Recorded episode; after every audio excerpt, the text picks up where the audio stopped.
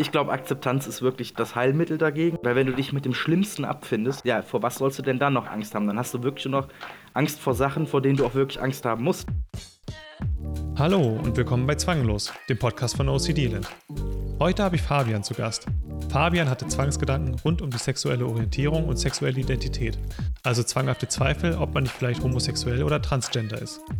Obwohl diese Zwänge nicht selten sind, wird wenig darüber gesprochen und deswegen bin ich sehr froh, dass Fabian heute darüber erzählt. In dieser Folge erwartet euch vor allem Fabians Geschichte, seine Erfahrungen mit Kliniken und Therapeuten und was ihm schließlich geholfen hat. Ab der Mitte der Folge wird unser Gespräch etwas politisch und philosophisch. Wir diskutieren Begriffe wie Freiheit, Sicherheit und Verantwortung, natürlich immer in Bezug zu Zwangsstörungen, aber auch zum realen Leben. Ganz konkret erfahrt ihr auch, warum Freiheit und Verantwortung für Fabian die treibenden Kräfte für seine Genesung waren und warum eine Zwangsstörung auch ein Hinweis dafür sein kann, dass im eigenen Leben möglicherweise eine Änderung anstehen muss. Ganz am Ende geht es außerdem speziell um das Thema Akzeptanz. Fabian erklärt, wie er es geschafft hat, mit Hilfe der Akzeptanz von Ungewissheit seine Zwangshandlungen aufzugeben. Also bleibt da unbedingt dran. Mein Name ist Martin Niebuhr und ich bin der Gründer von OCD Land. Los geht's. Hi Fabian, herzlich willkommen hier im Podcast. Hi, grüß dich. Freut mich sehr, dass du heute hier deine Geschichte teilen möchtest mit uns allen. Ich würde sagen, lass uns direkt loslegen. Kannst du dich vielleicht kurz vorstellen? Wer bist du und wie hat alles bei dir angefangen? Ähm, ja, ich bin der Fabian, 25 Jahre alt. Ich äh, mache auf Instagram die Seite Rebellion im Körper. Äh, teile da hier und da mal mittlerweile so ein paar Eindrücke aus meinem Leben. War damals mal zu Gast beim Podcast Ohne Zwang, also daher kennen mich die meisten wahrscheinlich auch so ein bisschen. Und äh, ja, dann kam jetzt die Einladung von dir und, das, und die Möglichkeit, sich hier mal auszutauschen. Und genau, ich bin mal gespannt, wie es heute so abläuft. Ja, bin ich auch schon gespannt. Also ähm, die andere Podcast-Folge jetzt von Ohne Zwang, die zwei sind das ja sogar geworden. Ja. Weil du gerne viel und lange redest. Ja, ja natürlich. Ich, ich habe ich hab manchmal auch. Ähm, wir haben schon gesagt, wir müssen äh, gucken, dass wir es heute möglichst, möglichst ein bisschen kürzer fassen als zweimal 50 Minuten. Aber wer vielleicht dann die absolute Langversion haben möchte, der kann vielleicht auch nochmal bei Ohne Zwang äh, reinhören. Das werden wir unten auf jeden Fall noch verlinken. Und äh, die Instagram, dein Instagram-Account natürlich dann unten auch noch. Aber ja, genau. Erzähl mal, wie hat es bei dir angefangen ähm, mit Zwangsgedanken? Ah, das ist eine sehr lange Geschichte. Ähm, jetzt muss ich nochmal gerade sortieren, weil auch seit dem letzten Mal ohne Zwang ist natürlich auch viel passiert, wo man dann auch mhm. irgendwie nochmal so gemerkt hat, oh ja, das fing ja da und da schon an. Also so richtig heftig.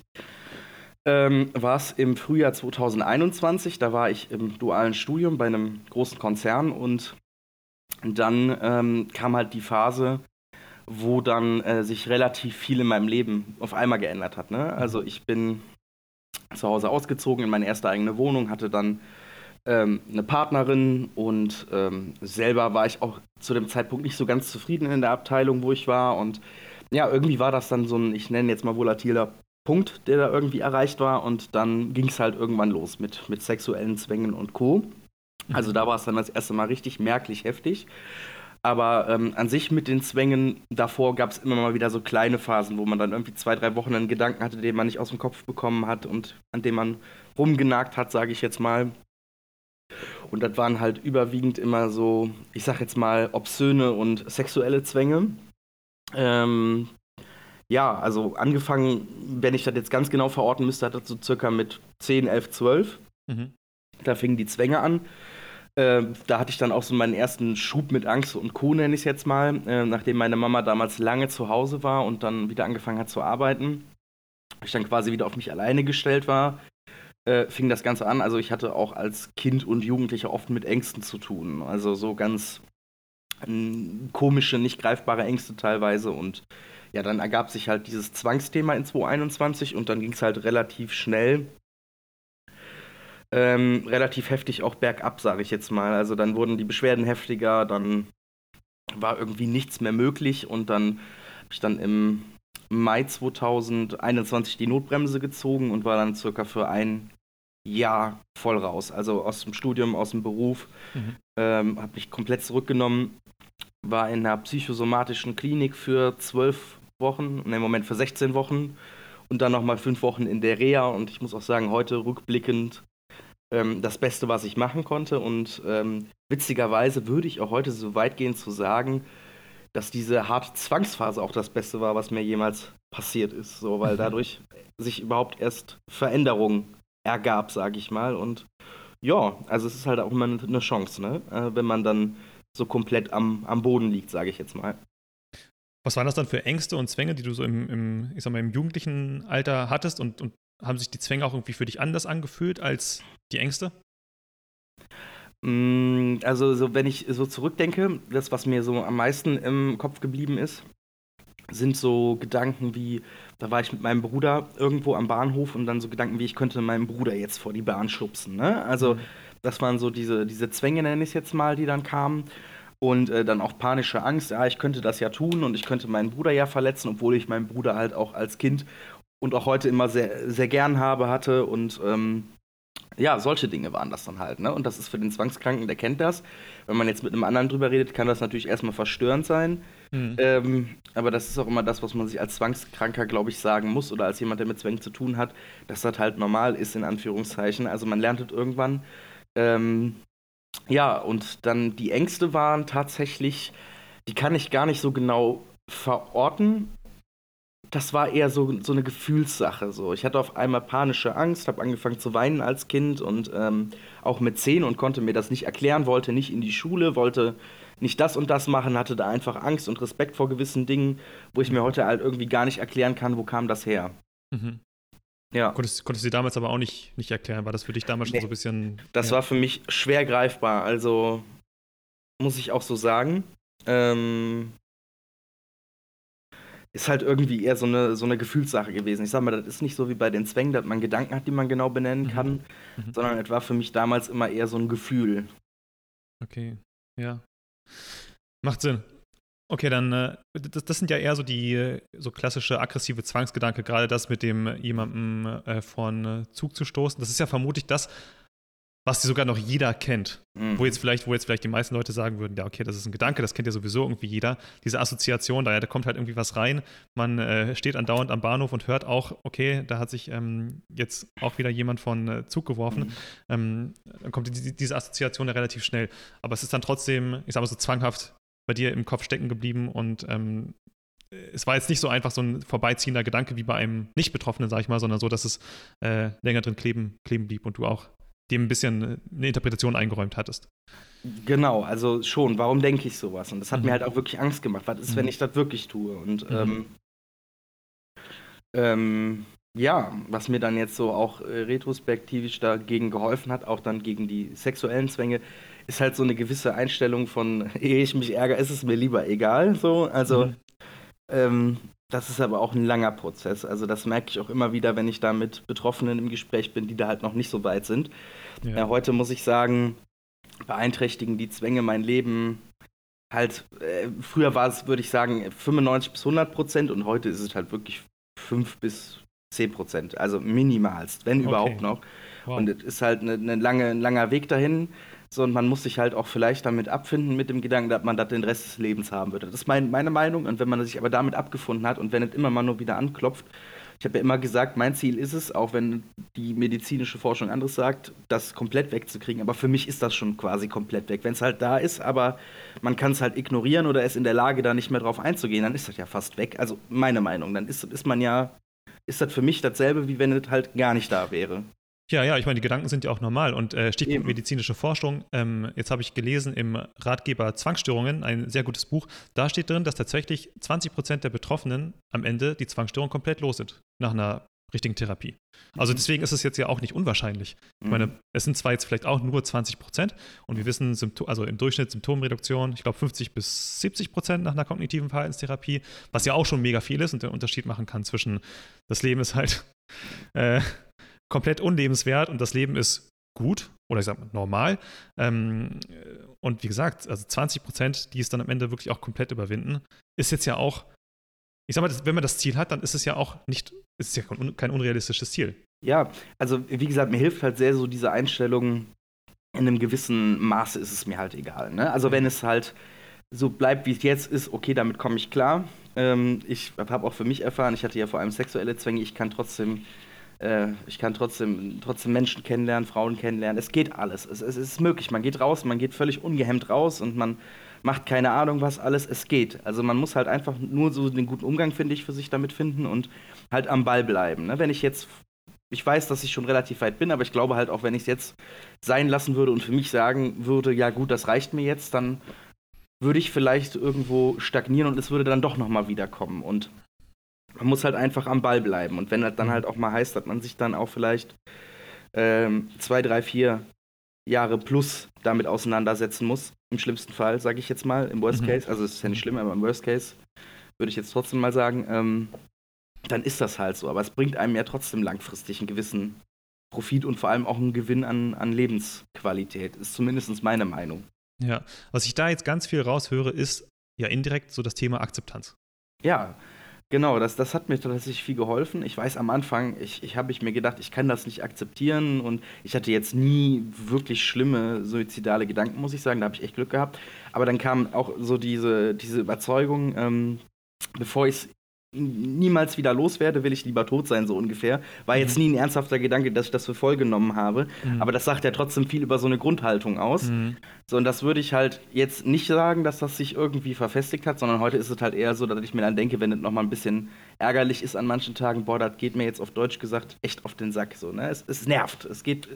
Es ist schon wieder da, es nervt und dann denke ich mir, ja gut, was willst du machen, musst du halt akzeptieren. Dann ist das vielleicht ein, zwei Stunden mal wirklich so, dass nervt und dann sagt man sich halt wieder, ja gut, dann akzeptiere es jetzt und dann geht es auch meistens wieder irgendwann. Ne? Also was will man daran ändern? Man kann sowieso nichts dran ändern. Also Lass uns später nochmal genau auf das Thema Akzeptanz ja, eingehen und, und, und, vielleicht auch Details, wie, was, was du dir dabei denkst und wie. Ich stelle diese Frage häufig, mhm. weil, weil ähm, das so für einen Betroffenen von Zwangsstörungen, der jetzt gerade ganz am Anfang steht, für die ist das so völlig utopisch. Akzept, das akzeptieren nie im Leben. Ähm, ja. Aber lass uns später nochmal ein bisschen genauer drauf einsteigen. Jetzt vielleicht nochmal ein bisschen zur Geschichte. Ähm, du hast jetzt gesagt, okay, sexuelle Zwangsgedanken. Äh, magst du vielleicht ein bisschen darüber sprechen, was das, was das war, wie dich das belastet hat und ähm, ja, was du dann vielleicht alles gemacht hast. Mhm. Ähm, ja, ich mach mal die Kurzfassung, also damit wir da doch alles unterkriegen. Also mhm. das Hauptthema oder die Hauptthemen waren halt so diese ähm, HOCD-Gedanken, also die, die sexuellen Orientierungsgedanken, mhm. homosexuellen Zwangsgedanken, ähm, und dann halt irgendwann mal noch so mitschwingend äh, diese transsexuellen Zwangsgedanken. Ähm, lässt sich dadurch begründen, also diese HOCD-Sachen, ähm, die, als sie damals halt so heftigst anfingen, äh, war ich halt Fernsehen am Schauen, also beziehungsweise habe auf Netflix eine Serie geschaut. Ich gucke ja auch gerne Formel 1, muss ich gestehen. Und äh, das war halt die Serie, ähm, wie heißt sie noch? All or Nothing. Nee, All or Nothing ist die Fußballserie. Jetzt muss ich gerade tatsächlich selber überlegen, wie die Netflix-Doku nochmal heißt. Ähm, ist egal, auf jeden Fall die Formel 1 Netflix-Doku. So. Mhm. Ähm, und da war halt Toto Wolf und ich bin großer Mercedes-Fan, muss ich, muss ich gestehen. Und Toto Wolf war immer so jemand, den ich halt irgendwie bewundert habe. Ne? Also, der hat so ein krasses Auftreten, ist so sympathisch, ist so ein attraktiver äh, Dude, muss ich sagen. Und ähm, ja, dann kam halt auf einmal so ein Gefühl von, ach, fandest du den jetzt attraktiv, mehr als du vielleicht solltest? Und zack, war der sexuelle Zwangsgedanke geboren. Und äh, der zog sich dann halt ziemlich heftig durch. Dann fing es halt an mit Testverhalten im Alltag, wenn ich einkaufen war. Und ähm, ja, das war halt damals sehr. Ja, also es, es war halt echt befremdlich und es wird halt auf einmal, oder was heißt auf einmal, es hat halt relativ schnell relativ viel Platz in meinem Leben eingenommen. Ne? Das Testen, dass ich ähm, schaue, wie fühle ich mich dabei und das Überinterpretieren dieser Dinge und ähm, ja, dann konnte ich mich halt auf nichts anderes mehr irgendwie konzentrieren, als das halt damals so kam. Und dann ähm, bin ich halt in eine psychiatrische Klinik gegangen, muss ich heute sagen, der größte Fehler meines Lebens. Da habe ich dann, ähm, ich überlege, sechs oder sieben Wochen ausgehalten. Dann habe ich mich selbst entlassen. Da, da hieß es dann erst, ja, das hört sich alles irgendwie. Also der Fehler war nicht in eine psychiatrische Klinik zu gehen, der Fehler war diese psychiatrische Klinik, ja, das genau. meinst du, oder? Okay. Äh, mhm. Genau. Obwohl, äh, kommen wir gleich nochmal drauf zu mhm. sprechen. Ich bin da jetzt kein Fachmann, aber ich äh, komme gleich nochmal drauf zu sprechen. Mhm. Auf jeden Fall, ich war halt in dieser psychiatrischen Klinik. Ja, und da wurde dann erstmal viel rumgedoktert. Ne? Da hat man mir dann auch irgendwelche Schizophrenie-Medikamente gegeben. Ja, es könnte ja auch Schizophrenie sein und Co. Und ähm, kommt ja tatsächlich sehr häufig vor, dass äh, Zwangsleute dann falsch in die Schizophrenie-Ecke ge geschoben werden. Mhm. Und ja, dann habe ich mich halt irgendwann entlassen. Ähm, habe dann erstmal ein paar Monate zu Hause verbracht. Da war dann noch irgendwie der, der Mut nicht mehr so da, dagegen anzugehen. Also, was heißt gegen anzugehen, aber sich da helfen zu lassen. Verzweiflung war relativ groß und man war halt irgendwie wie in so einem Dauerschlaf, in so einem grausamen Dauerschlaf, so ein, weiß ich nicht, so ein anhaltender Albtraum, sage ich jetzt mal. Und das hat sich über mehrere Monate hinweggezogen. Und die Klinik hat dir wirklich auch, äh, nochmal ganz kurz zurück, die Klinik hat dir gar nichts gebracht. Du warst sieben Wochen da und äh, weil es dir nichts gebracht hast, hat, hast du dich am Ende selbst entlassen und versucht, selbst weiterzumachen. Genau, mir dann erstmal einen Therapeuten, beziehungsweise damals eine Therapeutin gesucht. Die hat dann übrigens auch nicht so ganz geholfen, muss ich gestehen. Hat mit mir keine Expositionstherapie und Co. gemacht, sondern halt irgendwie nur mit mir geredet und. Ähm, Aber hat sie die Zwangsstörung zumindest diagnostiziert? Schon so, ja. Also das hat sie dann schon gesehen, aber eine richtige Therapie mir anbieten konnte sie dann nicht. Dann hieß es halt, ja, du hast ja äh, gedankliche Zwänge, wie soll ich mit dir deine Exposition machen? Jemand, der einen Waschzwang hat, mit dem kann ich eine mhm. Exposition mhm. machen. Es gibt ja ganz viele Expositionsmöglichkeiten, das muss man ja ehrlicherweise dazu sagen. Ja. ähm, also war dann auch nicht so ganz im Thema. Ja, und das Schlimme war halt in der Phase, ähm, in der psychiatrischen Klinik hatte sich dann halt noch der zweite Zwang breit gemacht, der Thema Transsexualität, sage ich jetzt mhm. mal, mhm. weil da halt jemand Transsexuelles war und das war für mich sehr befremdlich, muss ich sagen. Also Thema mhm. dann der, der Zweifel, dass man selbst äh, transsexuell sein könnte oder wollen würde genau. und es einfach nicht weiß, ob man das vielleicht ist. Genau, das, das hat mir halt damals Angst gemacht, muss ich ehrlicherweise gestehen, weil der war halt, das war halt eine Transfrau. Mhm. Also er war vorher, hatte er sich männlich gefühlt und dann hatte sie sich weiblich gefühlt. Ähm, und äh, aber das Auftreten war halt noch durchaus sehr männlich geprägt und auch die Verhaltensweisen und irgendwie weiß ich nicht, das war ich, trau, ich will da gar nicht jetzt das weiter interpretieren, weil das ist für jeden die Entscheidung selber und ich akzeptiere das auch. Jeder soll leben, wie er, wie er will und das ist auch absolut richtig und wichtig, dass das so geht.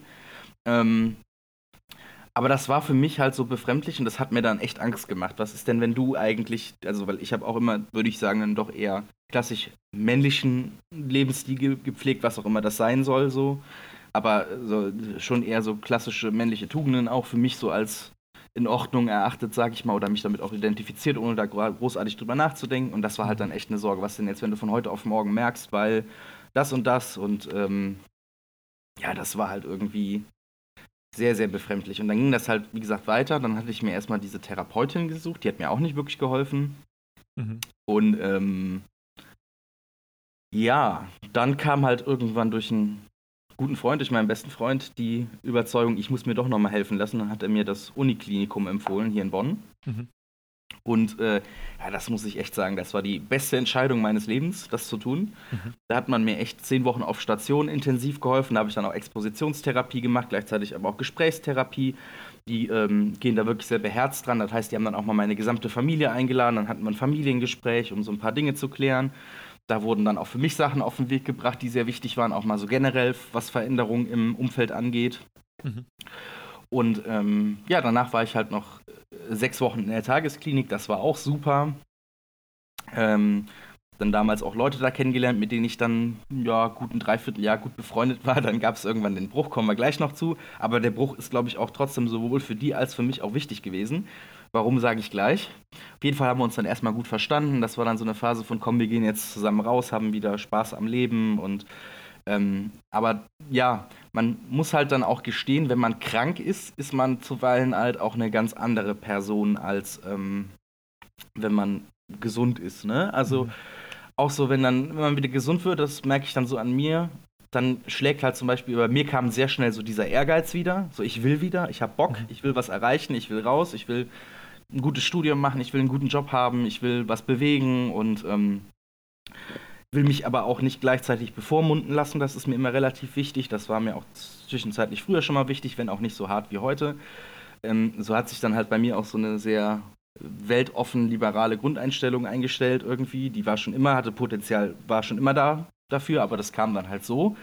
Ja, und dann kam halt irgendwann aufgrund dessen auch der Bruch, weil ich mich von denen halt sehr äh, bevormundet gefühlt habe und ähm, dann immer auch das Gefühl hatte, die sagen mir jetzt, was ist moralisch richtig und co. Und das ist halt etwas, das ist ja für einen Zwangskranken eigentlich absolut kontraproduktiv, wenn von außen an einen Wertvorstellungen herangetragen werden, die ähm, ja dann absolut auch irgendwie so einen erpresserischen Charakter haben, nenne ich es jetzt mal, oder einen mhm. einengen. Und das ist halt genau das Gegenteil von dem, was ich für mich als perfekten Genesungsweg ähm, betrachte. Und für mich ist halt sehr wichtig, mit vielen Dingen, die von extern an mich herangetragen werden, abzuschließen oder das halt erstmal für mich zu prüfen. Wenn es passt, nehme ich das an und wenn nicht, dann halt nicht. Und wenn ich mich dagegen wehre, hat das nie was damit zu tun, dass ich die Menschen nicht mag, sondern einfach nur, dass dieser Wert halt nicht in mein Leben passt, ne? Mhm, mh. Und das war dann halt äh, genau auch ein Grund. Genau? Ja, da ging es um so Vorstellungen wie, also das äh, Thema äh, Frauen kennenlernen war immer unter dem Aspekt schwierig für mich, dass ich immer Sorge hatte, mich irgendwie zu verletzen oder andere zu verletzen. Ja, und dann habe ich halt gesagt, ich gehe jetzt einfach mal ganz zwanglos in so, ein, in so eine Dating-Phase, weiß nicht, was passiert. Ja, du willst ja eh nur das und das, bla bla bla. Und dann habe ich gesagt, das kann ich doch vorher noch gar nicht wissen, wohin das läuft. Und das sind für mich so Sachen, das ist halt absolut, weiß ich nicht, das sind so wieder so entweder sehr konservative Muster, so die man irgendwie immer so hört, du darfst das und das nicht. Ja, aber woher soll man denn dann überhaupt wissen, was für Potenzial das hat, wenn man nicht völlig unvoreingenommen in so Sachen reingeht, ne? Und mhm. ja, das ist halt auch so die Phase, in der ich so für mich beschlossen habe, so alles, was so sehr, sage ich jetzt mal, ja, progressiv ist, aber auch was sehr konservativ ist, das ist für mich oder hat für mich so das Potenzial, einen sehr einzuengen, weil das beides sich in der Art der Beschaffenheit irgendwie sehr ähnelt es hat beides so, so, so, so, moralische, äh, so einen moralischen Aspekt, sage ich jetzt mal. So mhm. nach dem Motto, du musst das und das tun, um moralisch einwandfrei zu sein, aber auch gleichzeitig wieder so einen erzieherischen Aspekt. Sondern das ist, wenn man erwachsen wird, muss man für sich ja selber gucken, was passt zu meinen Werten und was nicht. Und deswegen lehne ich das beides halt sehr stark ab, muss ich sagen. Mhm. Ähm, ja, dann kam auch irgendwann die Erkenntnis, auch nach dieser Phase, ich möchte mich jetzt auch politisch engagieren. Dann habe ich da ein bisschen mich in die Richtung geöffnet und ähm, ja, es ist halt so, also ich würde sagen, ohne jetzt diese politische Dimension anzukratzen, so, so liberal sein ist halt irgendwie auch ein Lebensgefühl. Also so eine, so eine Lebenseinstellung, die tatsächlich mir auch sehr, sehr stark geholfen hat, mit den Zwängen umzugehen. Ne? Weil Liberalismus geht ja hin und akzeptiert erstmal relativ viel, aber legt halt auch den Finger in die Wunde, wenn irgendwo was nicht akzeptiert wird. Wenn irgendwo was, was nicht akzeptiert wird, dazu führt, dass Freiheit sage ich mal, verloren geht, dass Individualismus verloren geht und das ist mir halt ultra wichtig. Also heute würde ich sagen, Freiheit und Individualismus sind nach dieser Zwangserkrankung für mich die wichtigsten Werte geworden. Freiheit im Sinne äh, von Freiheit im Kopf und Freiheit kann nur dann im Kopf anfangen, wenn man sich halt nicht von außen irgendwie was eintrichtern lässt, sage ich mal, aber auch selber nicht zu hart zu sich ist und Individualismus ist was, für das man auch immer kämpfen muss, nämlich ähm, nach dem Motto, wenn andere von dir verlangen, pass dich an, pass dich an, sei so und so. Nee, sei so, wie du bist. So, und das ist dann auch wieder das,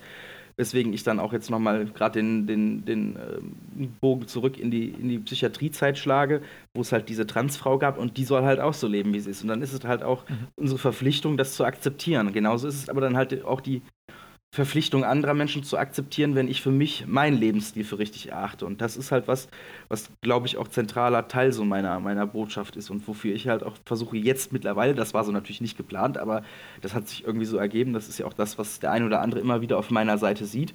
So diese Botschaft soll sein, traut euch frei zu sein, in Anführungszeichen, weil mir hat es halt extremst geholfen. Ne? Also wenn ich auch jetzt mal noch mit Betroffenen rede, merke ich halt oft, man wählt da sehr oft noch den Weg der Sicherheit. Also ich will mhm. auf alle Fälle sicher sein, ich brauche diese Sicherheit, ich möchte das und das nicht machen, weil dann ist ja unsicher.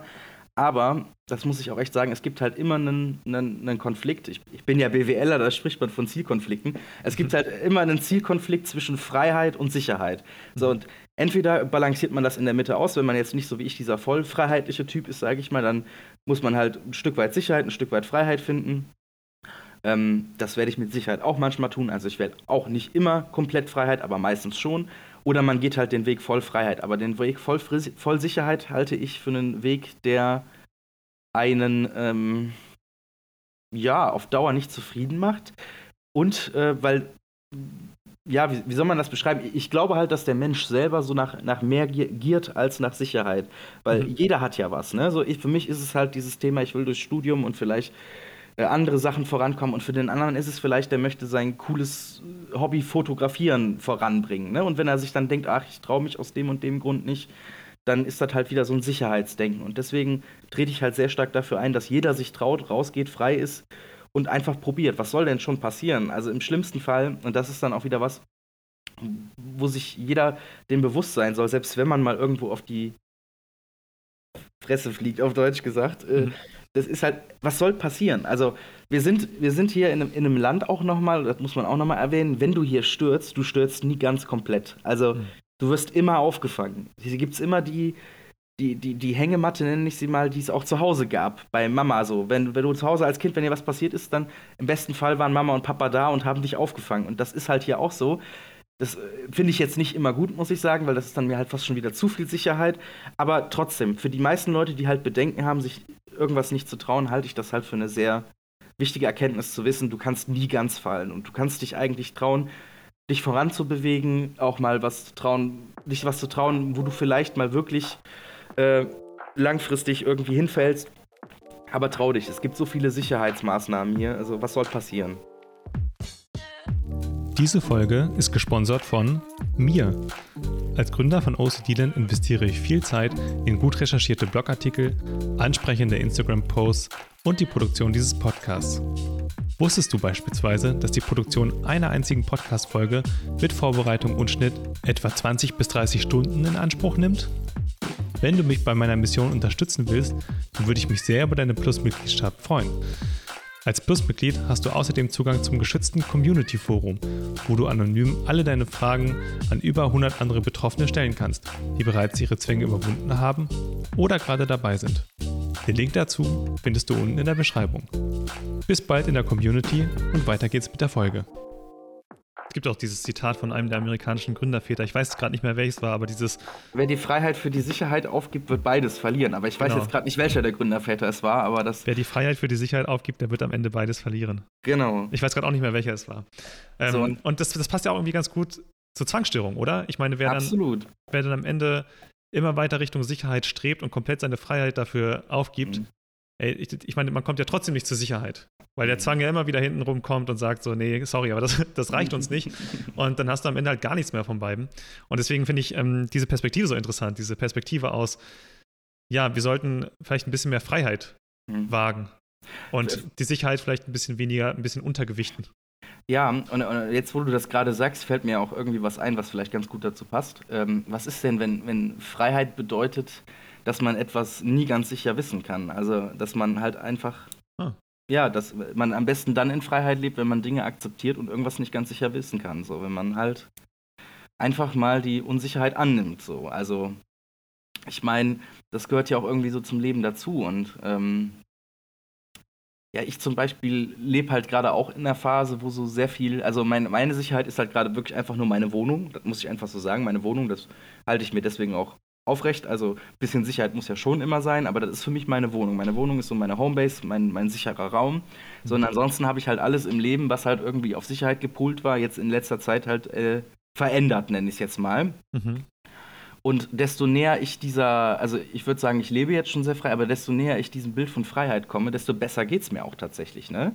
Mhm. Also ich merke das wirklich. Also jeder Schritt mehr in die Freiheit ist halt auch ein Schritt weniger Zwang, weniger übertriebene Sicherheit.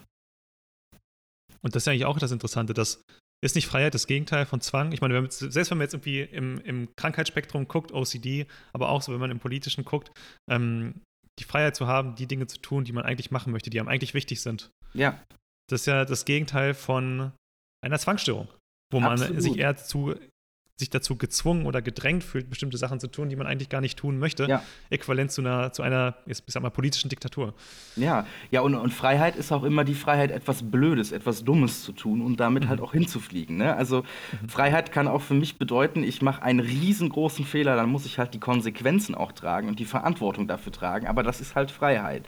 Und in den allermeisten Fällen ist Freiheit ja auch immer eine Chance. Eine mhm. Chance, mhm. ich gehe raus und vielleicht entdecke ich was, was mich vollkommen erfüllt. Ne? Also mhm. wir hatten ja schon mal so zwischendurch auch mal äh, privat ein bisschen gequatscht und da hatte ich mhm. dir ja schon mal so ein bisschen erzählt, dass ich so gerade beruflich nicht ganz zufrieden war. Also ich bin ja so im Finanzwesen unterwegs und äh, das macht mir schon echt meistens Spaß so, aber das, was ich jetzt halt zuletzt gemacht habe, das hatte einen hohen Sachbearbeitungsanteil, das waren sehr krasse Strukturen. Und da war für mich dann auch relativ schnell klar, wenn ich das langfristig mache, dann werde ich wieder unglücklich und im schlimmsten Fall auch vielleicht sogar wieder zwangskrank. Und dann habe ich mhm. halt für mich innerhalb von einigen Wochen den Entschluss gefasst, hier muss jetzt eine Veränderung her.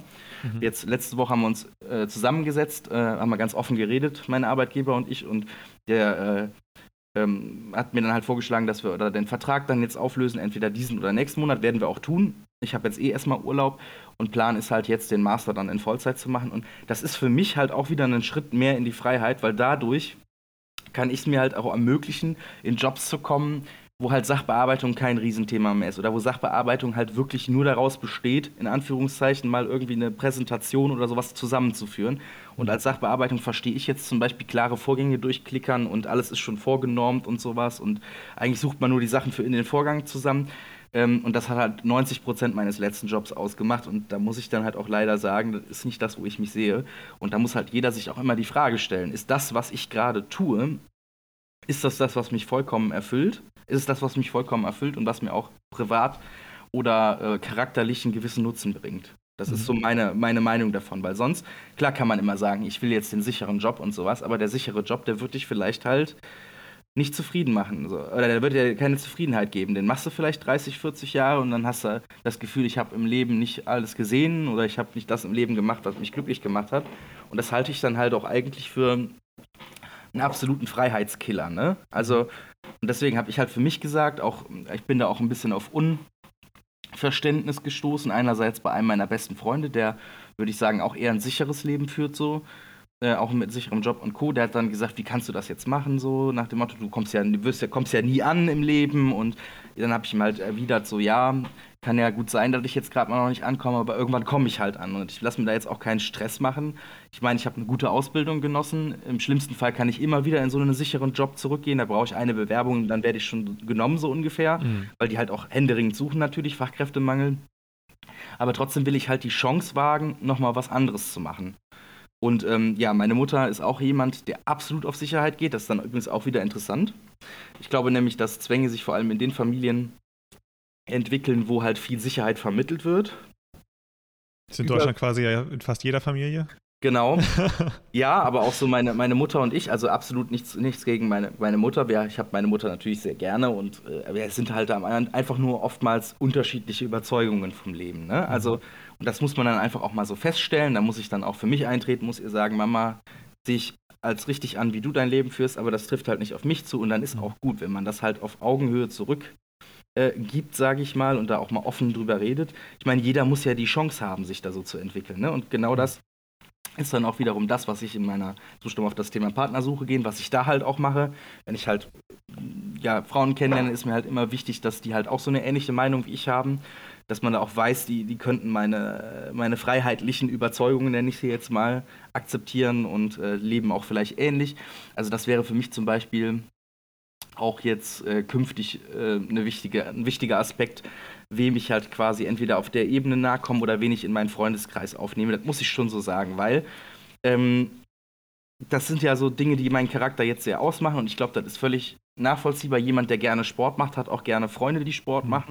Und jemand, der halt sehr freiheitlich denkt, der möchte halt auch am liebsten Leute haben, die freiheitlich denken. Ne? So, und das ist, glaube ich, auch ganz wichtig. Das ist auch wissenschaftlich ja. nachgewiesen. Also Eben. dieses ähm, Gleiches zieht sich im Prinzip an, auch unter Freundschaften, ja. auch unter Partnerwahlen und so weiter. Ja. Ja, ja und äh, wo man halt nur immer so mit, mit leben muss, wenn man halt so, sag ich mal, sehr für dieses Freiheitliche einsteht und sich dann auch mal so traut, vielleicht beruflich größere Schritte zu machen oder mhm. studiumsmäßig größere Schritte zu machen, ist ja natürlich immer dieser Vorwurf von, äh, ja, du kriegst, äh, du, du, kriegst äh, den, den Mund nicht voll so ungefähr und du mhm. äh, ähm, überschätzt dich und sowas. Das kann ja gut sein, dass man sich überschätzt und dann ist man wieder bei dem Thema, dann fliegt man halt mal hin, so wenn man sich überschätzt. Kann ja sein so, aber ich glaube halt nicht, dass ich mich überschätze. Ich glaube, ich habe da schon eine sehr gute Meinung von mir. Und das sind halt dann auch wieder diese Dinge, wo ich sage, da muss man sich halt auch aktiv für einsetzen, dass die Leute das halt auch sehen, ne? Dass die Leute sehen, du machst das jetzt nicht, weil du keine Ahnung, irgendwie glaubst, du wärst besser oder so. Das, also eigentlich kann es dir ja egal sein, was die Leute sagen, aber so, du musst es halt für dich wissen, so, ne? Also für dich musst du wissen, warum tue ich das jetzt? Und ähm, da sind wir dann auch bei dem Thema, dass ich glaube, dass es in Deutschland einem sehr oft sehr schwer gemacht wird, sehr frei zu sein. Also frei im Geiste natürlich, äh, um mhm. Gottes Willen. Ne? Wir sind ein sehr freies Land. So, ich glaube, wir sind äh, das achtfreiste Land der Welt oder so. Also wir sind schon wirklich mhm. eines der freiesten Länder auf, äh, auf, der Welt und das ist schon echt gut, was wir hier haben. Aber es geht halt um die Freiheit, die man sich als Gesellschaft gibt, ne? weil viele halt so auf diese Sicherheit gepolt sind. Ähm, und das ist dann bei uns zum Beispiel auch oft anders wie zum Beispiel oder wie beispielsweise in den USA, wo man ja sehr so diesen, dieses libertäre Gedankengut, sag ich mal, hat, so diesen American Dream und sowas. Mhm. Ich, zumindest das, was man so hört. Ähm, und in der Schweiz denkt man ja auch eher so ein bisschen freier, sage ich mal noch. Und hier denkt man halt sehr auf Sicherheit. Also die Deutschen gibt es ja, auch ein, ja auch ein nettes Wort für, German Angst. Mhm. German Angst, auch hier wahrscheinlich bedeutungsgleich mit German Sicherheit so ungefähr. Ja. Also wir sind schon manchmal sehr auf, auf Angst äh, und auf, auf Sicherheit gepolt und ähm, das stimmt. Ja. Wie würdest du denn die Parallelen sehen, wenn du jetzt sagst, okay, Jobwechsel, ähm, äh, du gehst quasi auch aus der Sicherheit raus, du wagst mhm. einen Schritt Freiheit, aber am Ende ist es ja auch eine ähnliche Entscheidung jetzt wie bei einer Zwangsstörung. Man gibt eine, eine gewisse Sicherheit auf, wobei das ja vielleicht auch nur eine Scheinsicherheit ist. Ich meine, ähm, sei mal 20 Jahre im Job, die Branche verändert sich, du wirst entlassen ähm, und du hast vielleicht nicht mehr so gute Jobmöglichkeiten, eben weil du nie das gewagt hast, vielleicht mal was anderes auszuprobieren, sich vielleicht auch sich selbst weiterzuentwickeln, um ähm, in 20 Jahren, wenn es dann soweit ist, vielleicht ähm, andere Jobmöglichkeiten zu haben. Das heißt, man hat vielleicht auch so eine Scheinsicherheit aufge, aufgegeben, die vielleicht gar nicht so sicher ist.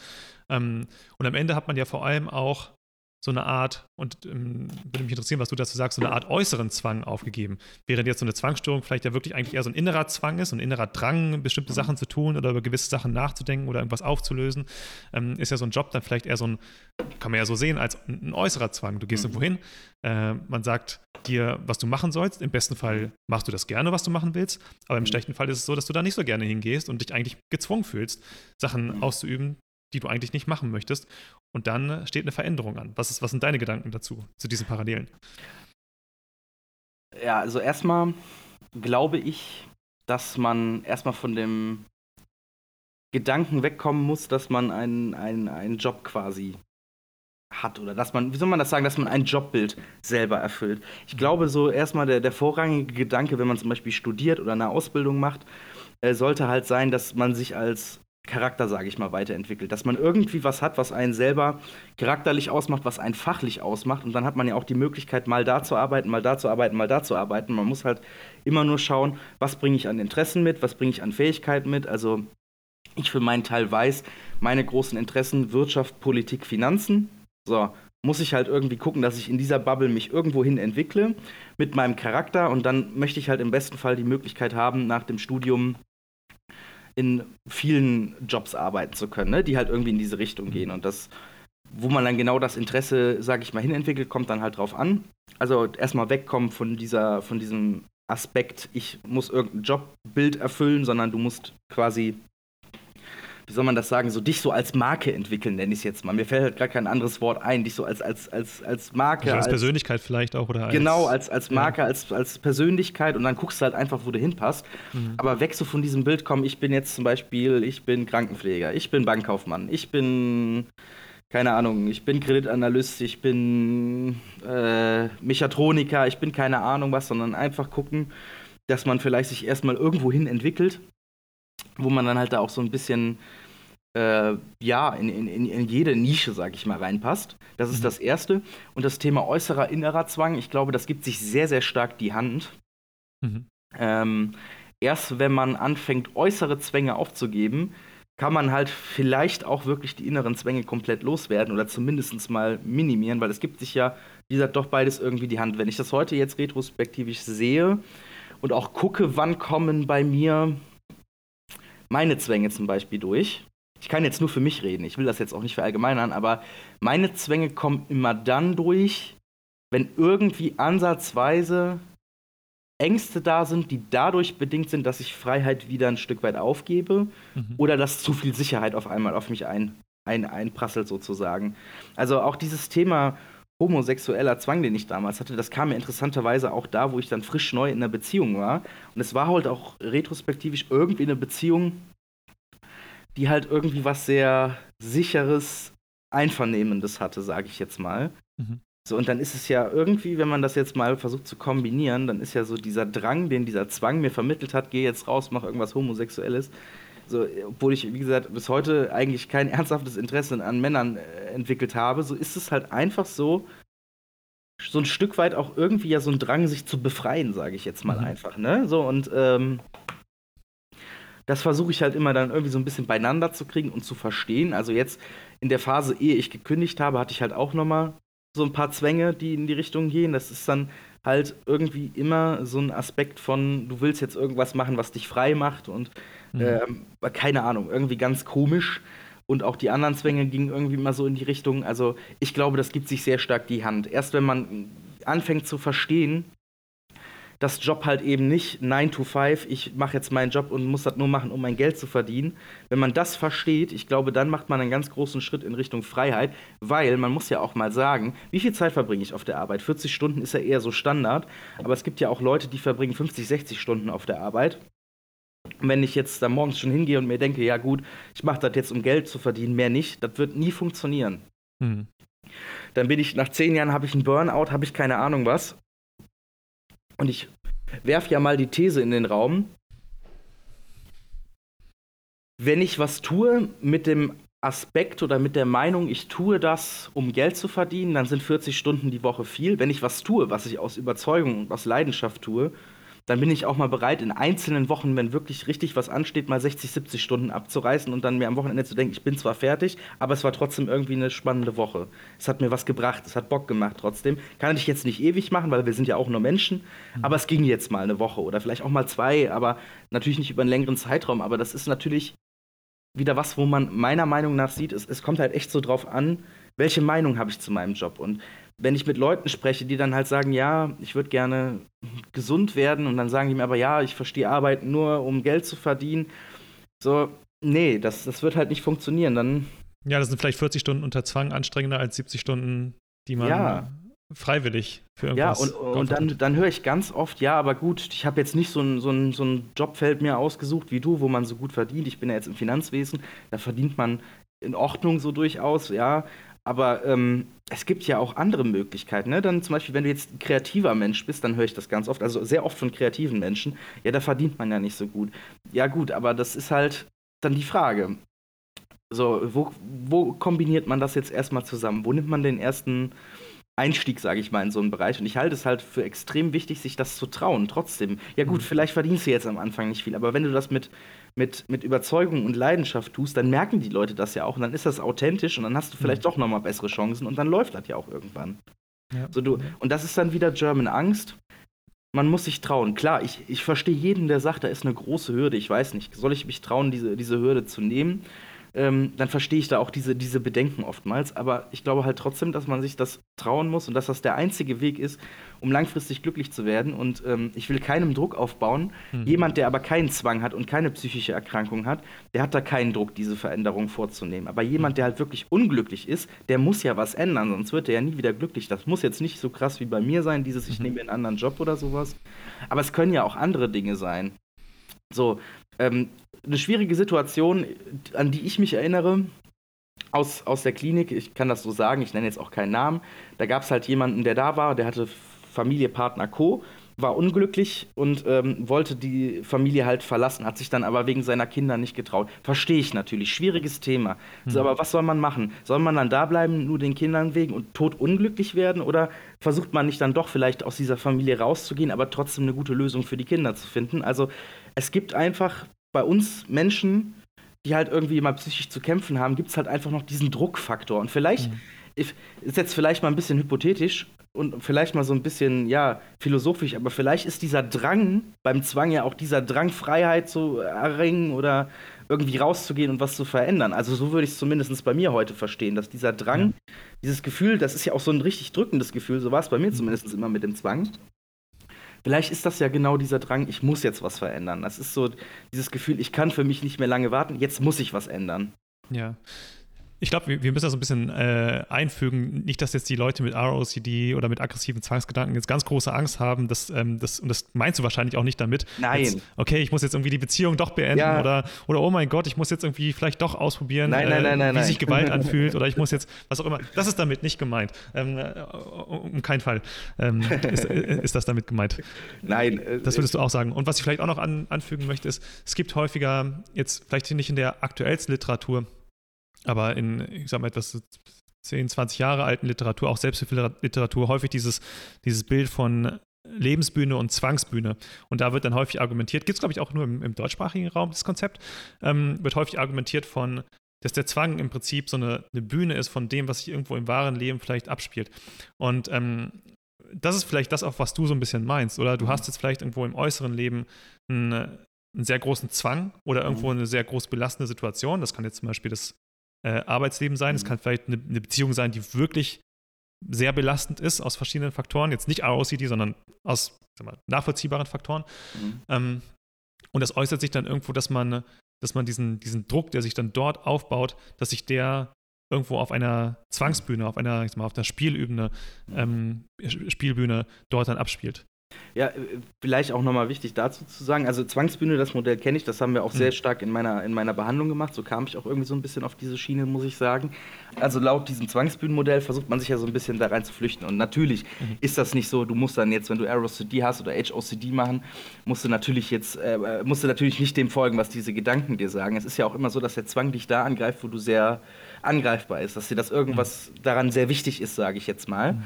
Und ähm, dementsprechend ist das ja wirklich nur eine Verlagerung von irgendwas oftmals in diesem mhm. Modell oder das Modell besagt das. Und genauso meine ich das natürlich auch. Also dieser Druck, der aus dir herauskommt äh, durch diese Gedanken, den musst du halt irgendwie rauslassen, nicht durch die Handlung nach diesen Gedanken, sondern, also so würde ich es verstehen, dadurch, dass du halt irgendwie was veränderst, ne? So in, in, einem Bereich, wo du halt dann vielleicht auch erst durch Therapie hinkommst, wo du musst ja dann auch erstmal dein Leben quasi einmal komplett screenen, um Bereiche auszumachen. Und ähm, da ist halt dann, sag ich mal, da fehlt dir dann halt vielleicht so ein bisschen diese Zeit, weil halt, oder der Zwang ist ein Zeichen dafür, dass du zu lange gewartet hast, dass sich das wirklich schon so tief in dich hinein, äh, so tief in dich hineingefräst hat, dass du halt schon diesen Druck durch diesen Zwang spürst, der natürlich aber ja nichts zu besagen hat. Das wissen wir ja, sage ich mal, alle, wenn man ja deinen Blog liest oder wenn man auch mal ein bisschen in die Podcasts und in die Fachliteratur reinhört, reinguckt, ist das ja auch oft so der, der Ton, der daraus hervorgeht, ne? Sodass der Zwang ja selber jetzt eigentlich völlig egal ist, so wo, welchen Bereich der so angreift. Es geht ja nicht darum, was sagt mir der Zwang durch die Gedanken, sondern es geht ja darum, was sagt mir der Zwang vielleicht durch die Gefühle und durch diesen Druck. Ne? Mhm. Passt ja vielleicht auch so ein bisschen Richtung Akzeptanz und Commitment-Therapie, wo es ja häufig darum geht, ähm, wir versuchen jetzt gar nicht unbedingt irgendwas loszuwerden, was ja unangenehm ist, sondern vielleicht eher, wir versuchen uns Ziele und Werte zu zu, erstmal zu, die sind sehr individuell, zu ergründen, was mhm. sind eigentlich meine Ziele und Werte und versuchen uns eher daran zu orientieren, Annäherungsziele, mhm. ähm, statt zu versuchen, irgendwas loszuwerden, was nicht wirklich so unter unserer Kontrolle liegt. Also vor allem, welche Gedanken wir haben, welche Emotionen wir haben auf, äh, auf diese Gedanken. Ähm, mhm. Ich glaube, es würde ja auch ganz gut in, in, das reinpassen, was du jetzt gesagt hast, oder? Wenn du jetzt Absolut. zum Beispiel sagen würdest, mir ist wichtig ähm, Freiheit und Verantwortung, mhm. das ist mir wichtig. Und ähm, ich versuche jetzt einfach eher dahin zu arbeiten und lass mich vom Zwang gar nicht so sehr beeinflussen. Mhm. Und der kann vielleicht machen, was er will. Dadurch wird der Zwang aber auch automatisch kleiner. Wenn man sagt, mhm. okay, ich stelle mich und Freiheit und Verantwortung ist ja auch ein, ist ja eine schwierige Sache, weil das bedeutet ja, Sachen im Leben zu verändern, die auch sehr hart sind. Aber da ja. hat man wenigstens zumindest ein bisschen ähm, Einflussmöglichkeit, zumindest mehr jetzt als, als bei einer Zwangsstörung, weil man mhm. die Gewissheit niemals kriegen wird. Ja, und das muss ich auch, also was ich zu Freiheit und Verantwortung sagen musste, klar, diese Werte teile ich. Ähm, aber erstmal muss man sich im Klaren sein, also was mir sehr geholfen hat, ich will jetzt niemanden dazu äh, ermutigen, jetzt hier total egoistisch zu sein, aber Freiheit und Verantwortung sind Werte, die trage ich erstmal nur mir gegenüber. Weil ganz viele Leute, die ich bis jetzt getroffen habe, dann immer auch sagen, ja, ich habe Verantwortung für das, für das, für das, für das, für das. Nee, du hast erstmal primär nur Verantwortung für dich selber. Du hast Verantwortung für deine Freiheit, du hast Verantwortung für dein Wohlergehen. So, und andere Menschen kommen danach erst. Das war auch ein, ein, eine Erkenntnis, die ich für mich erstmal treffen musste. Früher habe ich mich auch für alles verantwortlich gefühlt.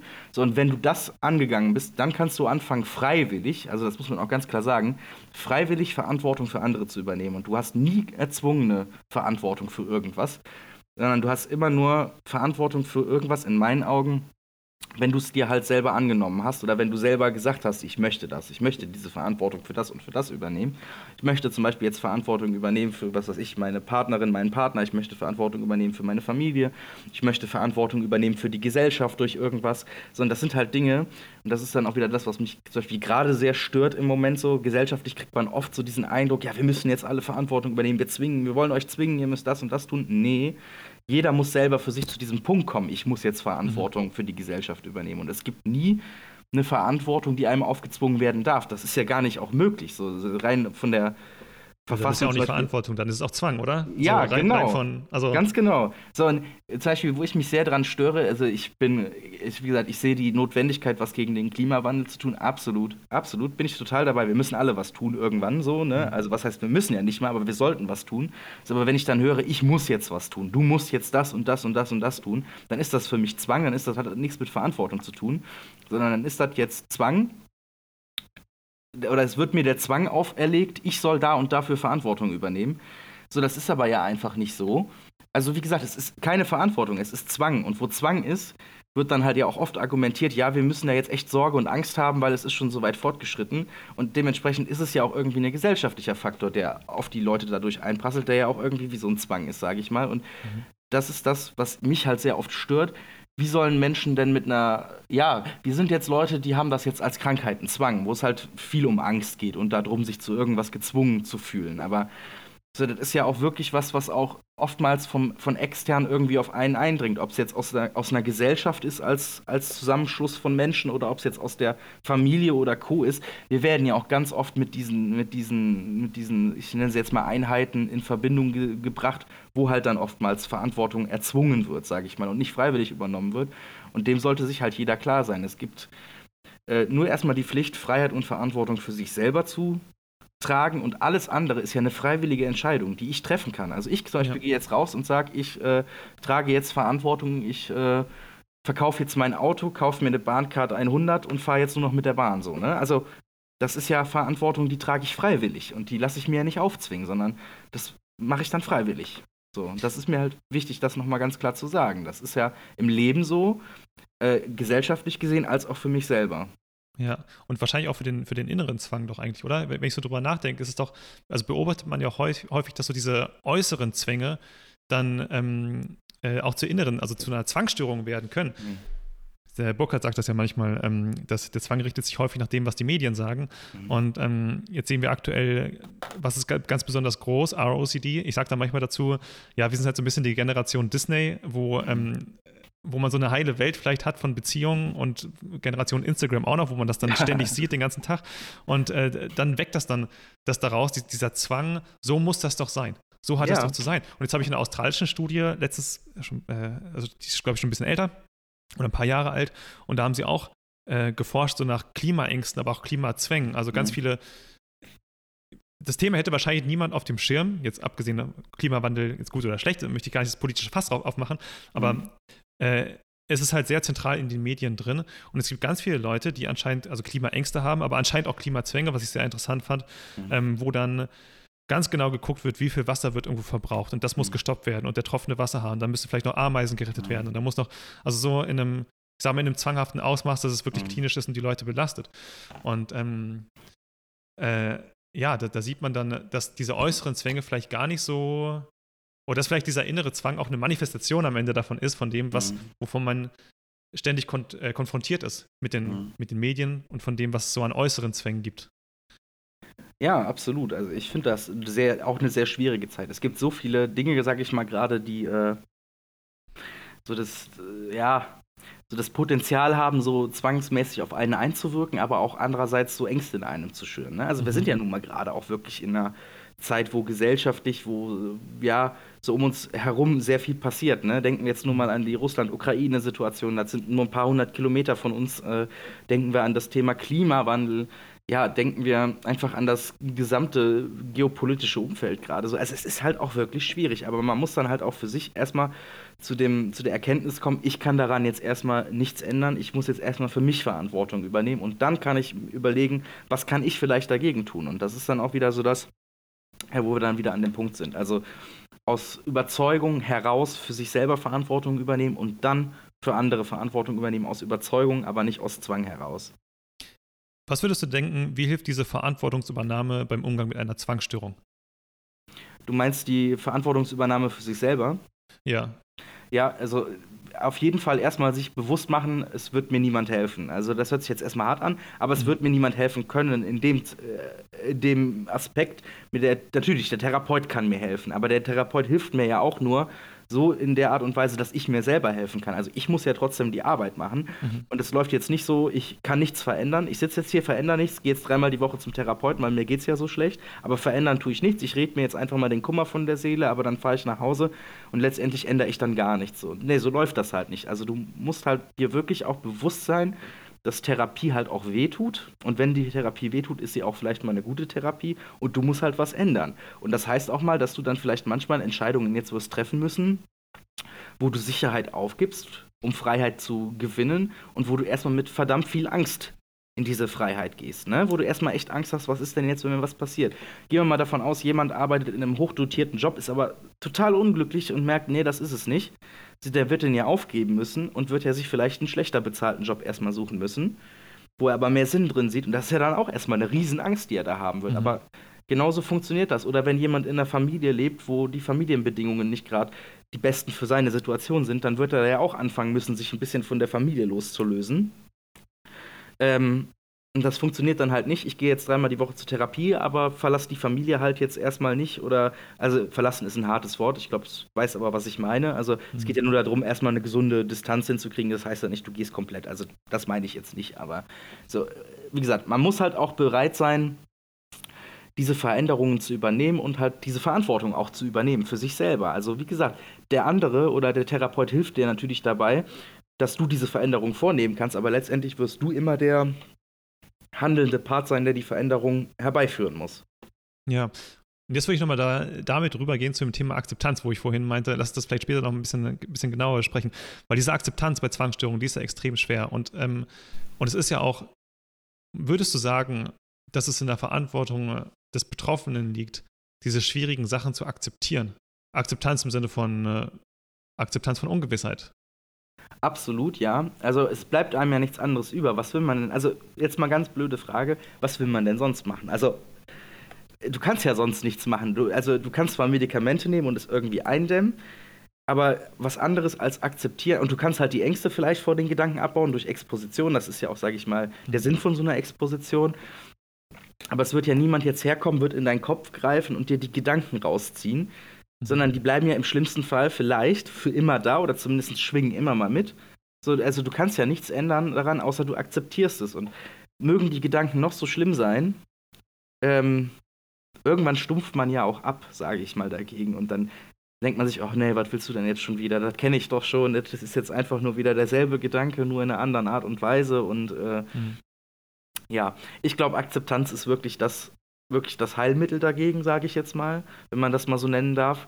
Ähm, weil wenn du dich mit dem Schlimmsten abfindest, und das sind dann vielleicht in dem Moment deine Zwangsgedanken, ja, vor was sollst du denn dann noch Angst haben? Dann hast du wirklich nur noch Angst vor Sachen, vor denen du auch wirklich Angst haben musst, ne? Also ja. es gibt ja trotzdem so immer diesen, diesen instinktiven, gesunden, diese instinktive, gesunde Angst. Also nur wenn du jetzt anfängst, deine Zwangsgedanken zu akzeptieren. Du wirst ja trotzdem noch Angst haben, wenn du jetzt zum Beispiel über die Schiene irgendwo gehen willst. Mhm. Überlegst, gehe ich jetzt über die Schiene, dann wirst du ja trotzdem noch Angst oder Respekt davor haben, weil es einfach mhm. einen gesunden, gesunden ähm, Schutzmechanismus in dir gibt trotzdem. Ne? Mhm. Ne? Und das muss man sich halt klar machen. Und die Zwänge haben halt nie was mit gesunder Angst zu tun. Also mit irgendwie gesunder Angst in dem Sinne von, ähm, dass sich das vor irgendwas Existenzbedrohenden schützen soll. Sondern das ist ja immer ein fehlgeleiteter wie soll man das sagen, fehlgeleitete Angst, fehlgeleitete. Ja, so ja. Mal, überlernte Angst vielleicht auch. Ne? Ja, also gerade genau. durch, durch, die, durch die ganzen auch mentalen Zwangshandlungen, dadurch wird das ja immer weiter aufgewertet im Kopf und irgendwann, ähm, ja, es ist halt so aufgewertet, dass es sich dann vielleicht auch real anfühlt und so weiter und dann ja. ist es einfach eine übertrieben und die meisten Betroffenen, also fast alle Betroffenen, wissen ja auch, dass es irgendwo übertrieben ist. Ne? Sonst würde man auch diesen Podcast jetzt nicht hören. Ja, das stimmt. Ja. also, und Akzeptanz ist ja auch, Akzeptanz ist ja auch, das würde mich noch interessieren, was du denkst. Ähm, Exposition, da man jetzt, könnte man jetzt noch viel drüber sprechen. Da hattest du auch, glaube ich, im mhm. Ohne Zwang-Podcast ein bisschen drüber gesprochen, was man so an Exposition jetzt auch gerade bei HOCD machen kann. Äh, aber so ein Thema, was ja besonders schwierig ist und ähm, was aus meiner Sicht auch generell immer unterbewertet wird, ist ja das Thema Reaktionsverhinderung. Also eben nicht mehr über die Sachen zu grübeln, nicht mehr versuchen, Gewissheit zu erlangen. Und ähm, das würde mich interessieren bei dir, was war zuerst da, die Akzeptanz oder die Reaktionsverhinderung? Weil von der Logik her ist es ja so, mhm. wenn ich jetzt akzeptiere, das Schlimmste könnte, könnte eintreffen. Mhm. Und das Schlimmste ist der Inhalt meiner Zwangsgedanken. Mhm. Wenn ich das akzeptiere, dann habe ich auch die Motivation, aufzuhören, zu versuchen, das aufzulösen. Ja, ich würde tatsächlich auch sagen, es war erst die, erst war die, ähm, die Akzeptanz da, ne? Die Akzeptanz des Schlimmsten. Also mhm. es ist dann mittlerweile auch so, dass wenn die Zwänge nochmal kommen, dann ähm, muss ich halt oft manchmal auch schon griebeln. So. Also er muss schon lachen. So. Das ist dann, mhm. dann denkst du, ja, ja, alles klar, und dann bist du das und das, ne? So.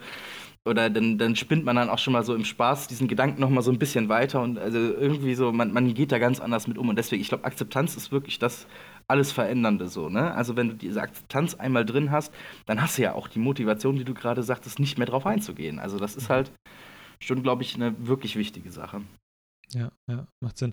Und Akzeptanz heißt jetzt natürlich nicht zu sagen, ja, ich finde das jetzt irgendwie gut oder ja, ich finde das, ähm, äh, ich akzeptiere, dass das jetzt sowieso so sein wird, sondern Akzeptanz ist ja dieses, es gibt keine hundertprozentige Gewissheit. Ja, wer weiß das schon, ne? So, also, wer weiß das schon. Ja, so ich habe mir dann auch irgendwann gesagt, ähm, äh, wenn, wenn dieser zum Beispiel dieses HOCD, dieser Anflug kam, dann dachte ich mir, ja, wer weiß, vielleicht bist du dann 20 Jahre glücklich mit einer Frau verheiratet und auf einmal findest du dann doch irgendeinen Kerl und verliebst dich Hals über Kopf ja. in den Kerl wie in irgendeinem Disney-Film, so nach dem Motto. Ne? Also, ja. keine Ahnung, es, es, kann ja alles passieren, woher soll ich das wissen? Also, ja. Äh, gut, es, äh, nee, also, dann ist das halt so, Punkt. Und ähm, ja.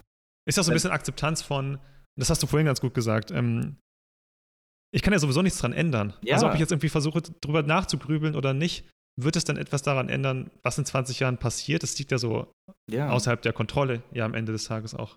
Absolut. Auch wenn sich das jetzt vielleicht sehr, sehr ähm, erschreckend vielleicht für die Zuhörer anhören mag, aber würdest du auch so unterstreichen? Ja, also man muss halt, also man kommt halt irgendwann auch zu dem Punkt, das war zumindest der, der, ja, die Erkenntnis so meiner Genesung, nenne ich es jetzt mal, oder meiner noch anhaltenden Genesung, dass äh, man nicht drumherum kommt, das zu akzeptieren, weil sonst dreht man sich immer wieder im Kreis, man kommt nie zu einer Erkenntnis und man lenkt sich ja letztendlich da, damit mit dem Zwang auch immer wieder davon ab, wirklich aktiv äh, die Probleme anzugehen, die eigentlich wirklich bestehen. Ne? Mhm. Mhm. So, und wie du schon sagtest, es liegt außerhalb meines Ermessens. So. Ich kann eh nichts dran ändern. Ja für Betroffene von Zwangsstörungen ist es ja sehr, sehr schwer, dann äh, diese Botschaft zu, zu mhm. hören, so von, ja, du musst es akzeptieren. Das wird dann, wird dann häufig mit sehr viel Widerstand begegnet. Wie du gerade schon meintest, okay, wer weiß, was in 20 Jahren ist. Dann mhm. ist es vielleicht so. Und was jetzt für einen, ich sag mal, für jemanden Betroffenen, der noch gar nicht in Therapie ist oder für den das vielleicht irgendwie sehr entfernt vorkommt, ähm, der hat erstmal eine sehr große Aversion gegenüber dieser Akzeptanz, wie jetzt, worüber wir jetzt gerade sprechen. Aber mhm. das ist es auch deine Erfahrung, dass die Exposition dabei hilft, diese Akzeptanz zu erlangen? Dass es dir absurder vorkommt oder vielleicht weniger wichtig oder drängend? Na, mir hat die Exposition vor allem da geholfen, weil ich ja auch so viel, ähm, ja, mir viele Bilder angucken musste, Videos und Co. Äh, das ist ja dann der Sinn, oder ich sag mal, der, ähm, man geht es ja so an, so war es zumindest bei mir, man guckt sich das an und versucht einfach nur das zu gucken, ohne darüber nachzugrübeln. Also mir hat das dann dahingehend sehr geholfen, weniger auf diese externen Trigger einzugehen. Und die Akzeptanz selber kam dann erst über einen gewissen Zeitpunkt, äh, über einen gewissen Zeitraum, an einem gewissen Zeitpunkt, ähm, als ich dann halt wirklich in der Gesprächstherapie auch nochmal tiefer eingestiegen bin, beziehungsweise ähm, in der, in der, in der äh, Akt heißt sie, glaube ich, ne? Das haben wir Act. auch gemacht. Ja, Act, Act, genau. Ja.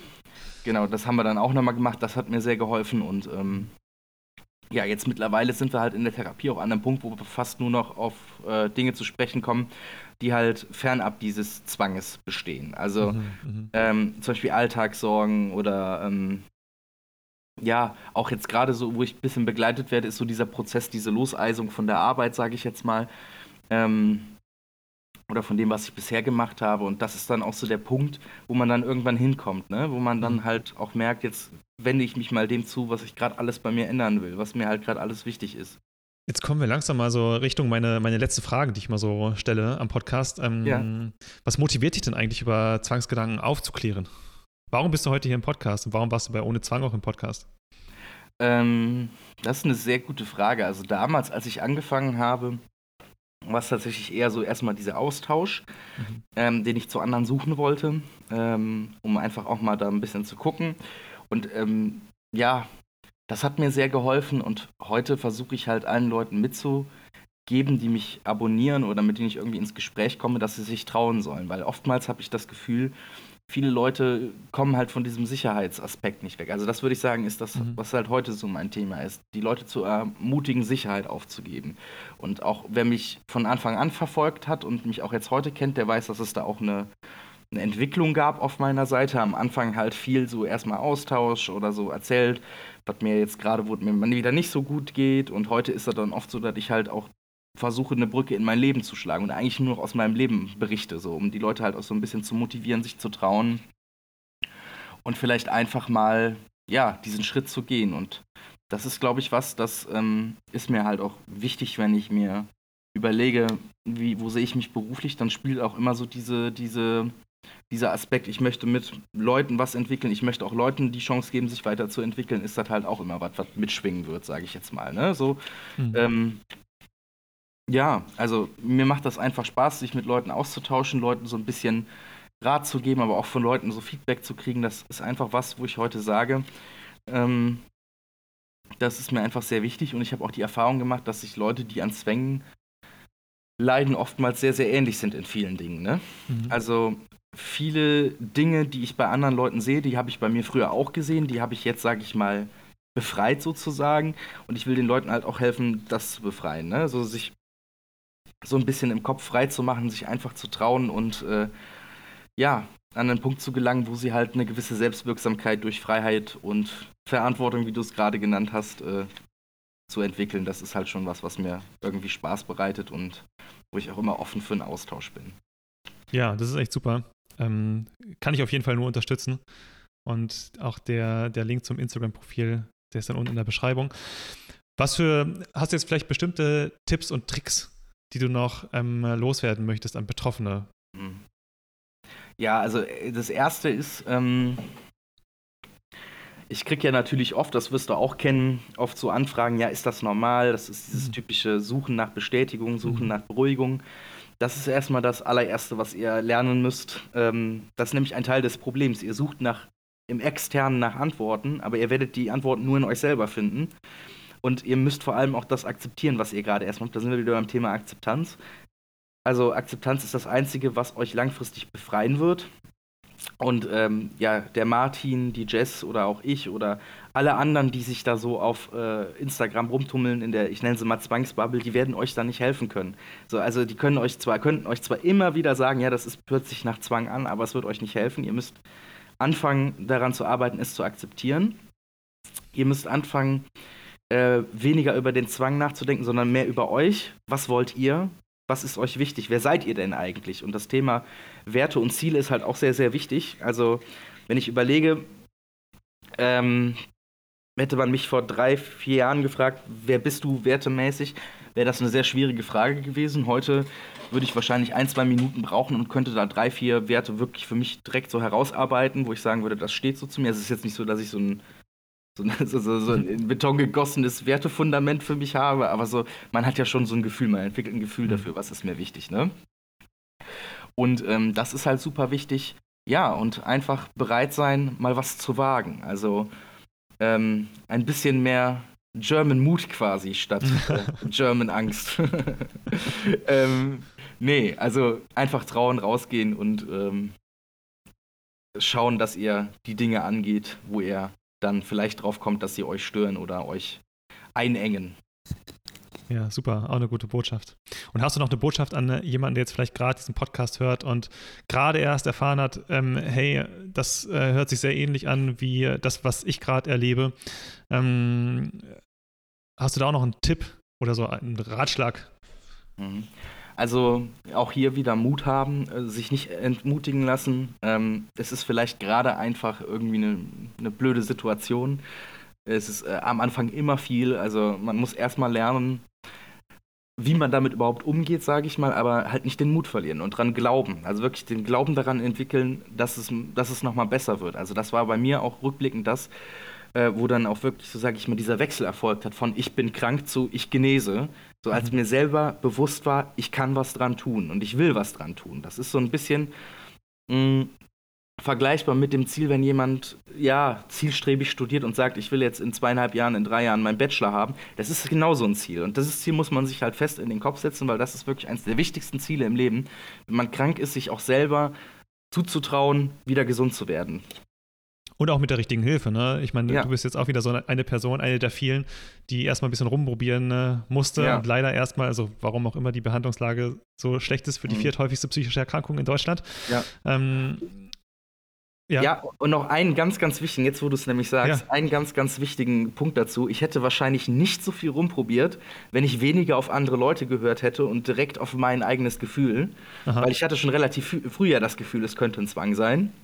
Ja. Dann habe ich das erzählt, dann fanden alle das exotisch. Ja, das hört sich ja sehr exotisch an und Die sehr Fachperson komisch. auch. Äh, nee, nicht nur, auch, so im privaten Umfeld. Also so, wenn ihr okay. euch sicher seid, ihr habt Zwänge oder ihr merkt das, dann sucht euch auch direkt Hilfe bei einem Fachmann. Ähm, oder versucht jemanden zu finden. Das ist schwierig zuweilen, das wissen wir. Aber ähm, halt dem Vertrauen, der eigenen Wahrnehmung vertrauen und sich weniger auf die Wahrnehmung anderer verlassen. Das ist auch noch was, was ich sehr wichtig finde.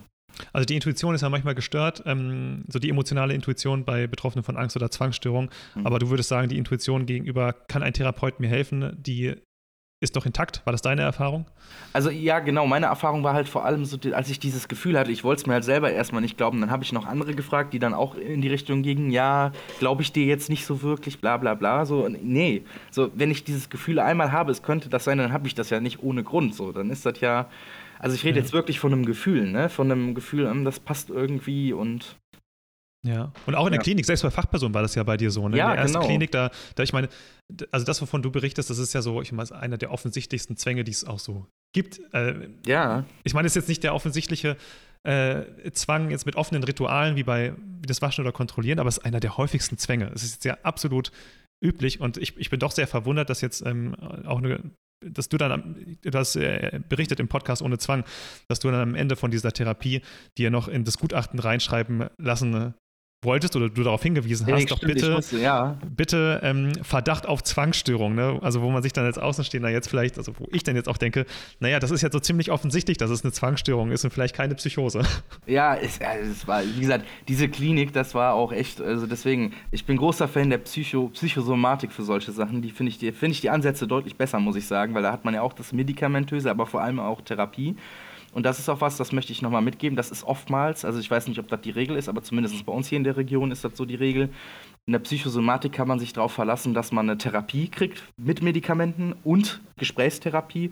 Und in der Psychiatrie ist es oftmals nur so, ja, du sitzt rum und bekommst deine Medikamente. Und vor allem auch mit Exposition und Reaktionsverhinderung, ne? Ganz genau. Ja, die ja, haben auch mehr Möglichkeiten in der Psychosomatik auf jeden Fall. Okay. Ja. Kann ich jetzt gar nicht so richtig einschätzen, aber ich vertraue dem, was du sagst. ich möchte auf jeden Fall nochmal an dieser Stelle hinweisen, ganz viel mehr, ganz ausführlich zu deiner Geschichte, der Podcast ohne Zwang, also komplett zweimal 50 Minuten, glaube ich. Ähm, das haben wir jetzt heute hier ein bisschen kürzer gehalten. Heute war vielleicht ein bisschen, ein bisschen mehr Philosophiestunde und was hat äh, Zwangsstörung auch mit dem äußeren Leben zu tun. Ich fand es mega interessant. Ähm, aber jetzt so ganz ausführlich noch zu deiner, zu deiner Geschichte, die ist absolut extrem hörenswert und auch unterhaltsam und ähm, an manchen Stellen auch humorvoll. Würde ich auf jeden Fall nochmal darauf hinweisen, diese, die, die beiden Podcast-Folgen bei Ohne Zwang zu hören mit dir. Ja, Die vielen super. Dank. Vielen Dank, dass ich hier sein durfte. Ne? Hat mich sehr gefreut. Ja, Fabian, vielen Dank äh, auch nochmal an dich. Und ähm, kann man noch auf sonst was hinweisen, außer auf den Instagram-Account? Oder möchtest du noch auf irgendwas hinweisen? Hast du das Gefühl, du hast irgendwas noch nicht gesagt, was du gerne noch unterbringen würdest? Ähm, nee, soweit eigentlich nicht. Ich glaube, alles ist gesagt und ähm, wie gesagt, ich freue mich echt, dass ich hier sein darf. Das ist immer eine schöne Möglichkeit, mit Leuten ins Gespräch zu kommen und äh, ja, auf jeden Fall vielen, vielen Dank. Gut, dann bedanke ich mich auch bei dir und ciao. Ciao. Vielen Dank, dass du in diese Folge reingehört hast. Wenn sie dir geholfen hat, würde ich mich sehr über eine 5-Sterne-Bewertung in deiner Podcast-App freuen. Damit unterstützt du andere Betroffene dabei, noch schneller auf die richtige Hilfe aufmerksam zu werden. Wenn du mehr über Zwangsstörungen erfahren möchtest, schau unbedingt auch auf unserer Website vorbei. Neben dem ganzen Wissen, das du dort findest, kann ich insbesondere den Austausch unter Betroffenen in unserem Community-Forum empfehlen. Dort kannst du auch alle Fragen zu dieser Folge oder ganz allgemein zum Podcast stellen. Bitte bedenke, dass weder unser Podcast noch eines unserer sonstigen Angebote ein Ersatz für eine psychotherapeutische oder ärztliche Behandlung ist. Falls du unter einer psychischen Erkrankung leidest, suche bitte einen Arzt oder Psychotherapeuten auf. Bis zur nächsten Folge.